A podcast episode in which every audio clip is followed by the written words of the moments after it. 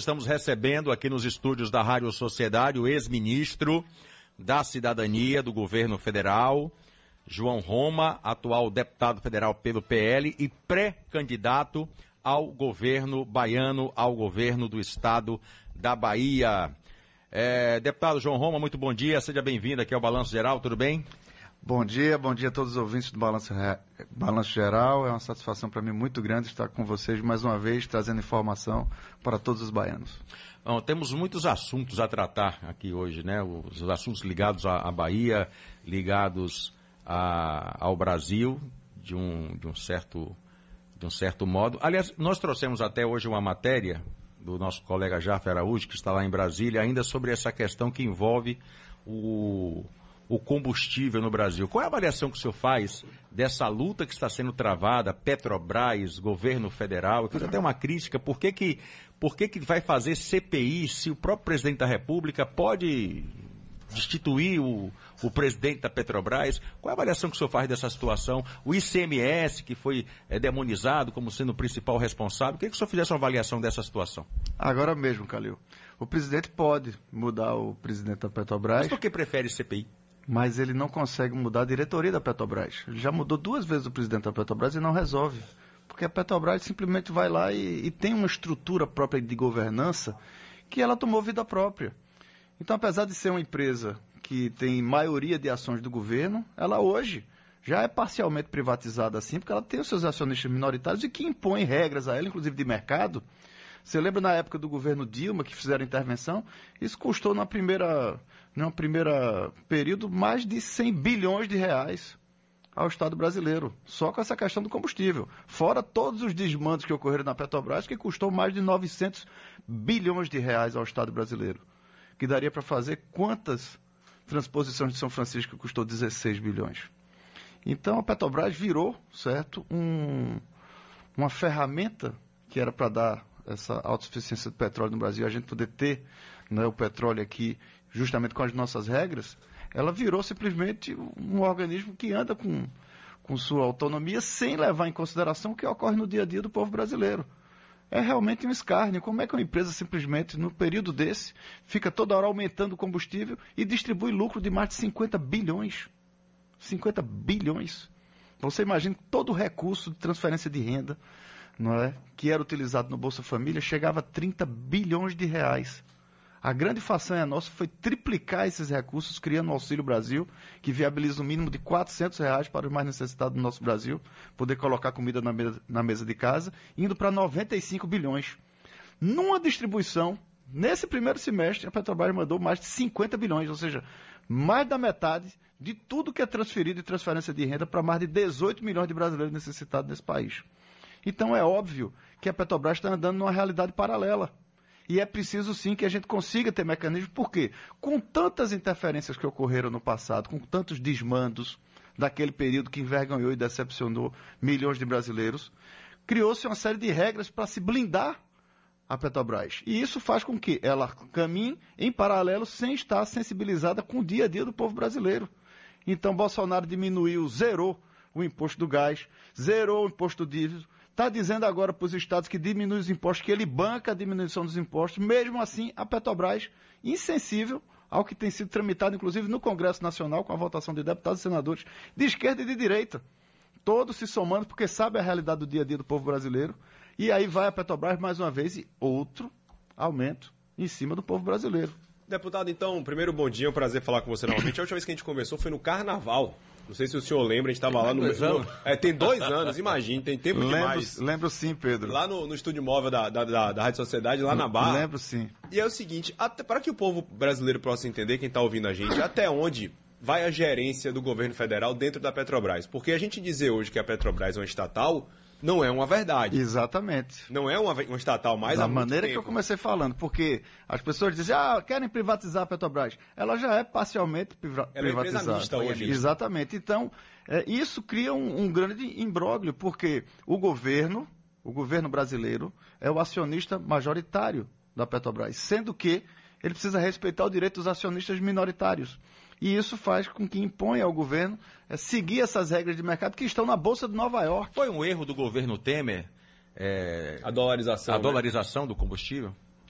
Ah, o petróleo, ele, ele parte de uma, de uma situação, de uma situação verticalizada.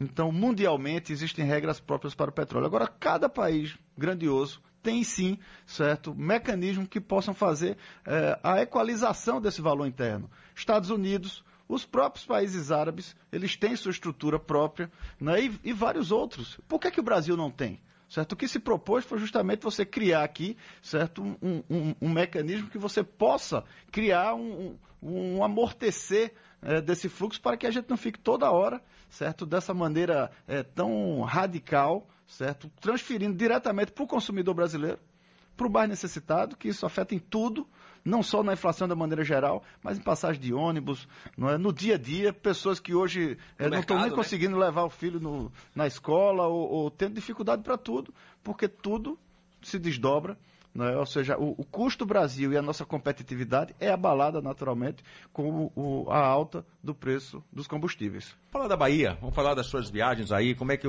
como é que está o estado da Bahia, como é as cidades que você tem visitado, a receptividade, deputado? A receptividade está extraordinária. Por onde eu ando, o povo tem me recebido com muito carinho, é, me mandando mensagens calorosas de encorajamento, os olhares, os abraços apertados. O que eu tenho visto é um desejo de mudança no coração das pessoas. E as pessoas não querem mudar somente seis por meia dúzia. Elas querem mudança de, de verdade no estado da Bahia. Porque o que a gente tem visto no estado da Bahia é que o estado está ficando para trás. E o que está errado nisso são as práticas políticas do tomar lá da cá, do empreguismo, da perseguição. Isso tanto de um lado quanto do outro, do que é tradicional aqui. E precisa realmente dar uma chacoalhada nisso, precisa oxigenar. Quando o Bolsonaro chegou em Brasília e falou menos Brasília e mais Brasil, a gente vê o efeito disso na ponta. Porque a realidade é que tem que chegar lá, em cada cidade brasileira, onde está a realidade do povo brasileiro. O PT levou a confiança e o voto baiano por muitas eleições. E nem um quilômetro de BR duplicada conseguiu entregar para o estado da Bahia as obras não avançavam. Bolsonaro conseguiu ajudar os mais necessitados, sendo atacado, dizendo que ele ia acabar com o Bolsa Família, ele conseguiu triplicar os recursos para a social do governo. Criamos o Auxílio Brasil, que hoje garante o um mínimo de R$ reais para todo cidadão brasileiro necessitado poder colocar comida dentro de casa. E além disso, você vê a FIOL, Ferrovia Oeste-Leste, que ninguém nem acreditava mais nisso, hoje literalmente está entrando nos trilhos o que será uma oportunidade para que a gente possa, sim, ter uma Bahia grandiosa e ter investimentos, tanto na área de mineração quanto no agronegócio.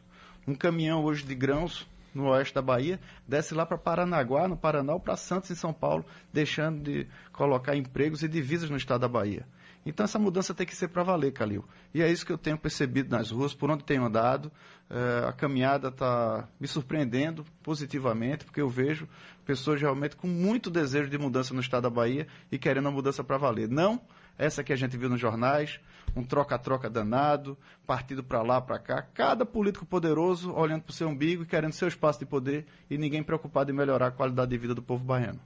Deputado, se você tivesse que olhar de fora se você não fosse um pré-candidato, como é que você olharia tanto as eleições para governo do Estado, tendo uma terceira via, no caso o senhor, e para presidente da República, onde a gente não tem uma terceira via tão forte, onde a eleição está polarizada? Qual seria a sua análise dessas duas eleições? Porque o povo baiano, em outubro, vai ter uma eleição complicada e extremamente, como a gente estava conversando aqui é, é, no intervalo, onde tudo está muito em aberto. Olha, o que se percebe é que essa será uma das eleições mais importantes da história do Brasil, como também uma das mais acirradas. Ah, o que se desenha hoje, de um lado está o PT, do outro lado está Bolsonaro. E o povo brasileiro vai ter que decidir o que quer para o futuro do Brasil em outubro. Se voltar para um período que decepcionou e envergonhou milhões de brasileiros, ou se quer realmente continuar tendo orgulho do nosso verde e amarelo, um Brasil que dá certo, um Brasil que a gente vê as coisas acontecendo, que as obras chegam para melhorar a vida das pessoas. Então isso é o que vai estar em jogo. E está muito claro o que vai ficar para a escolha de cada cidadão. E na Bahia não é diferente. Eu tenho dito que a Bahia precisa andar de mãos dadas com o Brasil. Por quê, Pedro? Porque dói no coração ver o Brasil avançando e o governo da Bahia remando de lado. As coisas sem acontecerem. No início do século XX, a Bahia só perdia para o estado do Rio de Janeiro em PIB. Hoje perde para Rio de Janeiro, São Paulo, Minas Gerais, Goiás, Rio Grande do Sul, Paraná, Santa Catarina. A Bahia está ficando para trás. E qual é? Um estado grandioso, um território maior do que a França, com um povo valoroso. O que é que está errado na Bahia? são as práticas políticas do século passado. Uma prática política do tomar lá da cá, da perseguição, do empreguismo, onde cada um quer o Estado para ter um quinhão de poder e não para transformar e dar oportunidade. Um Estado que fica pesando no pescoço de quem produz e com isso a gente gera, para de gerar empregos. Vem o governador Rui Costa e diz que o tráfico de droga emprega muitos jovens. Alguém avisa ele que o nome disso não é emprego, é descaminho. E é o que vai fazer muita mãe e pai de família estar tá chorando. Nós queremos uma Bahia grandiosa, uma Bahia que possa superar tudo isso, uma Bahia que possa ser cada vez mais atrativa e produtiva, e não que fique pesando cada vez mais no bolso do contribuinte. Você observa que durante a pandemia, muitos estados do Brasil diminuíram os impostos. O governo da Bahia não aliviou um milímetro na cobrança dos impostos, inclusive nos combustíveis, pesando para o cidadão baiano. E hoje, quando você observa, cada vez mais mesmo com o governo federal baixando os impostos. Você vê o governo do estado da Bahia comemorando uma arrecadação superior de mais de 2 bilhões de reais em cima do sofrimento do povo baiano. Essas coisas precisam mudar. E a eleição desse ano de 2022 será fundamental para isso. As pessoas vão observar qual é o modelo de país que nós vamos querer e a Bahia não está despregada do restante do país. A Bahia é fundamental. A Bahia é o quarto colégio eleitoral do país. E nós precisamos mostrar que a Bahia não é problema para o Brasil a Bahia é solução para o Brasil. Na semana passada, eu li uma reportagem, o, o senhor é, teria criticado a fala do ex-prefeito e pré-candidato ao governo do Estado, a Semineto, sobre o transporte coletivo de Salvador, onde, segundo o senhor, ele estaria é, jogando a responsabilidade para o governo federal. Porque se esperava, por parte dos prefeitos das principais capitais, é, uma ajuda do governo federal, um subsídio do governo federal. Por que, que esse subsídio não veio? Olha, muitas ações estão sendo executadas pelo governo federal para ajudar estados e municípios. Cada vez você vê novas medidas em relação a isso. A minha crítica, Calil, é justamente essa postura das pessoas quererem transferir a responsabilidade. Do mesmo jeito que Rui Costa, quando chega a questão da violência, uma violência que inclusive diminuiu no Brasil na questão dos, dos assassinatos violentos, a Bahia aumentou. Por que a Bahia está diferente do Brasil? Aí me vem Rui Costa dizer que a culpa é de Bolsonaro, porque hoje se pode comprar uma arma na loja. Alguém já viu um bandido entrar na loja para dar o CPF e comprar uma arma? Não, para o bandido a arma está disponível. E o cidadão de bem não tem direito a se proteger? Então, as pessoas precisam chamar para si a responsabilidade. Do mesmo jeito o ex-prefeito, que para se eleger disse que Salvador andava com as próprias pernas. E hoje fica dizendo que a culpa do transporte público de Salvador é de Bolsonaro? Ora, na hora de cobrar a outorga para as empresas de ônibus e fazer aquela questão toda aqui em Salvador, soube ter a mão pesada. E agora não sabe arrumar uma solução, fica pendurado no governo federal? Então vamos chamar para si a responsabilidade e cada um colocar exatamente qual é a responsabilidade de cada ente federativo. Salvador é diferente de outros municípios? Não. Tem muitos desafios, muitos problemas e precisamos sim somar esforços para resolver isso. E é por isso que nós precisamos, sim, nesse ano 2022, observar essas circunstâncias e buscar uma Bahia de mãos dadas com o Brasil para que a gente possa cada vez mais superar esses entraves, superar questões que muitas vezes, por uma questão de burocracia ou por um interesse político mesquinho, fica dificultando de trazer investimento para o Estado da Bahia e a gente fica perdendo posição perante outros estados. Deputado, o senhor viu a denúncia feita contra a fundação do pastor Sargento Isidório, deputado federal pastor Sargento Isidório. Queria que você comentasse sobre isso e também sobre a questão dos repasses, que inclusive o Ministério da Cidadania fez a centros é, públicos de tratamento. Comunidades terapêuticas. A comunidades terapêuticas que inclusive foram maiores aos centros públicos de tratamento, né? Sim, eu queria que fosse maior ainda, porque eu conheci de perto o trabalho das comunidades terapêuticas. Inclusive fui lá a Guaratinguetá dormir na Fazenda Esperança, acompanhei de perto o trabalho, vi o critério e a exceção não pode é, impor um prejuízo a uma regra de comunidades terapêuticas que já recuperaram mais de 50 mil drogados em todo o país. O drama das famílias é crucial. E a questão né, da superação é, das pessoas que estão hoje como dependentes químicos, muitas vezes está além de uma questão química. Muitas vezes está realmente faltando algo no seu coração. E o trabalho das comunidades terapêuticas tem sido crucial para isso. Então, é, eles fazem um trabalho muito bonito. É, as mais de 50 mil famílias que tiveram Uh, as pessoas que superaram o mundo das drogas sabem a importância das comunidades terapêuticas, que foi um avanço para a administração pública brasileira chamar também para esse trabalho essas comunidades terapêuticas que têm feito a diferença. O que não exclui também o trabalho dos centros psiquiátricos, porque isso é um, uma situação coletiva que precisamos somar. Porque hoje a nossa sociedade está perdendo para o mundo das drogas. A Bahia, por exemplo, tem se tornado solo fértil para o crime organizado inclusive com a questão das drogas que chega hoje, inclusive, no interior. A violência não é exclusividade de Salvador. Hoje, até a zona rural, que antes era sinônimo de paz e tranquilidade, hoje as pessoas querem colocar grades nas portas e janelas. E toda hora você vê crimes bárbaros acontecendo por causa do tráfico de droga. Então, esse é um trabalho que tem que ter um somatório da sociedade. Portanto, é fundamental o fortalecimento das comunidades terapêuticas nessa frente de luta, onde nós precisamos, enquanto sociedade, ampliar a conscientização e avançar nisso. Casos é, é, que fujam ao script é, do bom funcionamento é, de todas essas entidades precisam, obviamente, ser apurados, né, precisa ter critério na evolução disso. Mas eu sou um ferrenho defensor da participação e do trabalho das comunidades terapêuticas para a recuperação dos dependentes químicos do nosso Brasil. E essas comunidades, elas funcionam melhor ou têm, digamos assim, um retorno melhor do que os centros públicos de tratamento? O que, é que, poderia mudar nesse sentido? Eu evito fazer comparações, mas é, de princípio, né, você vê claramente a forma de atuar. É, uns acham que devem é, diminuir as dosagens né, do, da quantidade de drogas que um dependente utiliza. Já as comunidades terapêuticas, elas têm por premissa a abstinência total do uso de drogas. E tem surtido né, um efeito muito positivo. O que você vê é um resultado muito grande, pessoas efetivamente recuperadas. É? Então, isso acho que tem que ser incentivado, é? como também a conscientização das pessoas, o trabalho, inclusive, com os mais jovens no Ministério da Cidadania, que também é o Ministério dos Esportes. Eu fui a Tóquio no ano passado, com muito orgulho, representar o governo brasileiro na, na abertura das Olimpíadas, que fomos os, é, foi o momento onde o Brasil conquistou o maior número de medalhas, tanto nas Olimpíadas como nas Paralimpíadas. E também batemos outro recorde, que foi da quantidade de bolsa atleta e bolsa pódio liberado para os atletas brasileiros. Foram mais de 7 mil contemplados. Mas no retorno desses atletas que receberam a medalha, nós fizemos um pedido, que eles pegassem uma réplica da medalha e fosse para cada um desses recuperados né, nos, nas comunidades terapêuticas, e entregassem a medalha de campeão da vida porque também é uma superação você conseguir vencer a dependência química.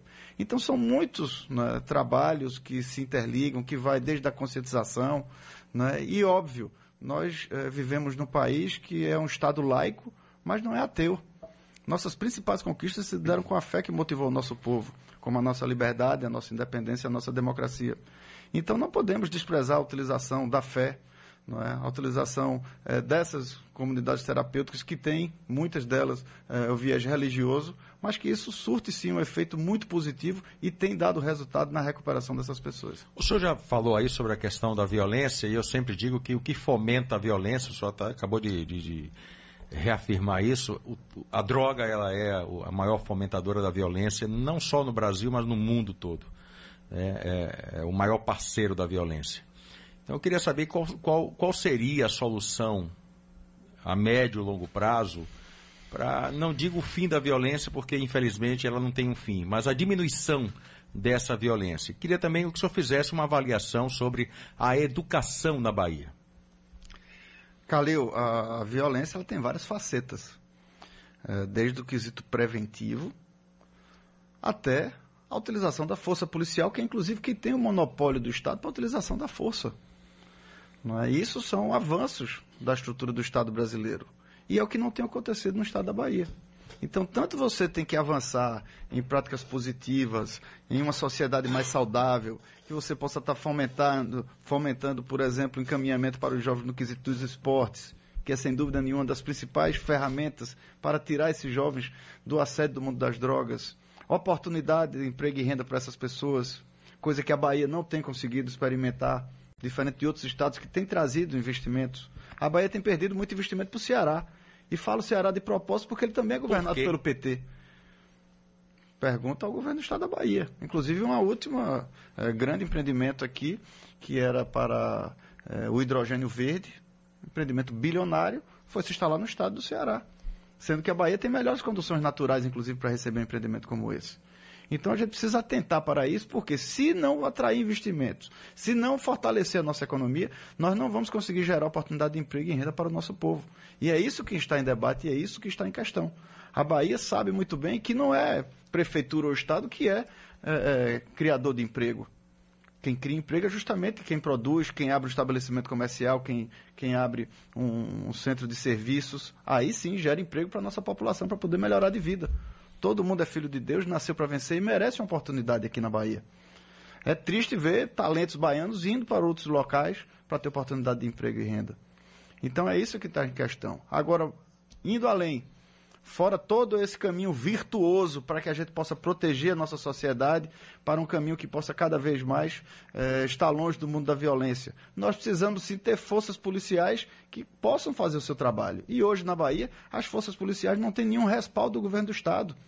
Cada vez mais você vê os policiais sem querer né, entrar numa bola dividida porque fica respondendo o PAD, processo administrativo disciplinar. Um soldado entra na PM, passa 14 anos como soldado, não tem uma promoção, não tem um plano de carreira. Qualquer coisa que vem é uma gratificação que não incorpora o seu soldo. Muitos policiais tendo que sair de suas casas porque o tráfico de droga chegou e eles são praticamente expulsos. E tem que estar morando de aluguel. E não há uma política para dar suporte a esse policial que sai de casa, deixa sua família para proteger a sociedade. Então você vê uma força policial no estado da Bahia totalmente em frangalho, sem suporte. O governo federal liberou para a Bahia mais de 90 milhões de reais para equipamento e capacitação dos nossos policiais. O governo da Bahia não conseguiu gastar sequer 20% desse valor. Então não é questão financeira, vai muito além de uma questão de gestão, Calil. Vai de uma questão de postura. Precisamos sim de um governo que dê todo o suporte para que nossas forças policiais possam sim fazer a repressão devida para que a Bahia não seja solo fértil para o crime organizado, que é o que está acontecendo. A bandidagem não pode estar tá se criando na Bahia. E você tem que ter pulso firme para isso. Então precisamos mudar a postura do governo para que tenha com clareza um combate efetivo, inclusive com utilização de tecnologia, com utilização de inteligência, mas em especial reestruturando e dando suporte para todas as forças policiais. O senhor é, é, ficou de responder sobre a educação na Bahia, mas o senhor falou agora há pouco que dos, do, do repasse que foi feito pelo governo federal, o governo do estado não utilizou nem 20%. E os outros 80%, onde é que estão? Boiando na conta, tentando ser executados. Enquanto isso, a polícia, você observa as cenas. É policial empurrando viatura nas ruas, pedindo por favor para o prefeito estar tá liberando combustível para que ele possa fazer ronda. E não se executa por quê? Ele pergunta ao antissecretário de Segurança Pública do Estado da Bahia e ao governador por que não dá atenção à segurança pública no Estado da Bahia. Porque não bastasse o fique em casa, a economia a gente vê depois. Imagine né? Como está o setor de bares e restaurantes, por exemplo, Pedro, que depois de ter passado por todo esse fechamento, quando vai reabrir agora, imagina como é para atrair clientes. Sim, todo estabelecimento na Bahia São hoje alvos, você está né? vendo alvo fácil da criminalidade. Então, muita gente fechando as portas porque já não suporta mais. Então, isso tudo é função básica do Estado. Precisamos de um Estado que possa ofertar os serviços básicos para a nossa população, que quer sim poder ter oportunidade de melhorar de vida. Sobre educação, Faltou responder. O pré-candidato do PT ostenta o troféu do pior ensino do Brasil. Então acho que não precisa falar mais nada sobre a educação no estado da Bahia. Como a Bahia vai ser um estado grandioso, como nós vamos retomar o nosso protagonismo se não tem um ensino de qualidade para a população, Calil. Então precisamos reformular isso. Mas o, o, governador pensa que dar educação e saúde é inaugurar prédio. Não se dá educação com parede, muito menos hospital. Então, se a educação está desta maneira, imagine a área de saúde. Os médicos na Bahia, muitos estão há mais de quatro meses sem receber seus salários, porque foram obrigados a emitir nota fiscal, todos pejotizados, muda a gestão do hospital, simplesmente eles não recebem. Então, como é que um médico pode estar prestando um serviço? As pessoas falam da regulação, mas o problema vai muito além da regulação, porque a regulação é apenas um sistema que iria melhorar esse gerenciamento. Não melhora por quê? Porque não dá vazão. Você não tem os serviços básicos. Se qualquer cidadão da Bahia que está nos ouvindo aqui, dos 417 municípios, precisar fazer um tratamento de câncer, tem que vir obrigatoriamente para Salvador. Então não tem um mínimo de logística e de suporte para que você possa ofertar, inclusive para o médico, Quantos médicos você conhece, Calil, que gostariam de voltar para o seu interior e estar desenvolvendo a sua profissão no interior do estado da Bahia e lá poderia ter um centro que pudesse aliviar isso? Mas como é que o médico vai para lá sem a menor segurança jurídica? Porque um promotor vai porque tem suporte do Estado para ir. Mas um médico manda que o médico vá sem dar a menor garantia para o médico. Então essas coisas é que precisam ser revistas na Bahia. Precisamos buscar cada vez mais uma burocracia que seja eficaz nesse serviço básico à população. Por que não se coloca é, todo ano a realização de concursos públicos para que você possa cada vez mais melhorar essa estrutura de pessoas participando, renovando isso com regras claras para que o servidor público possa atender bem a população?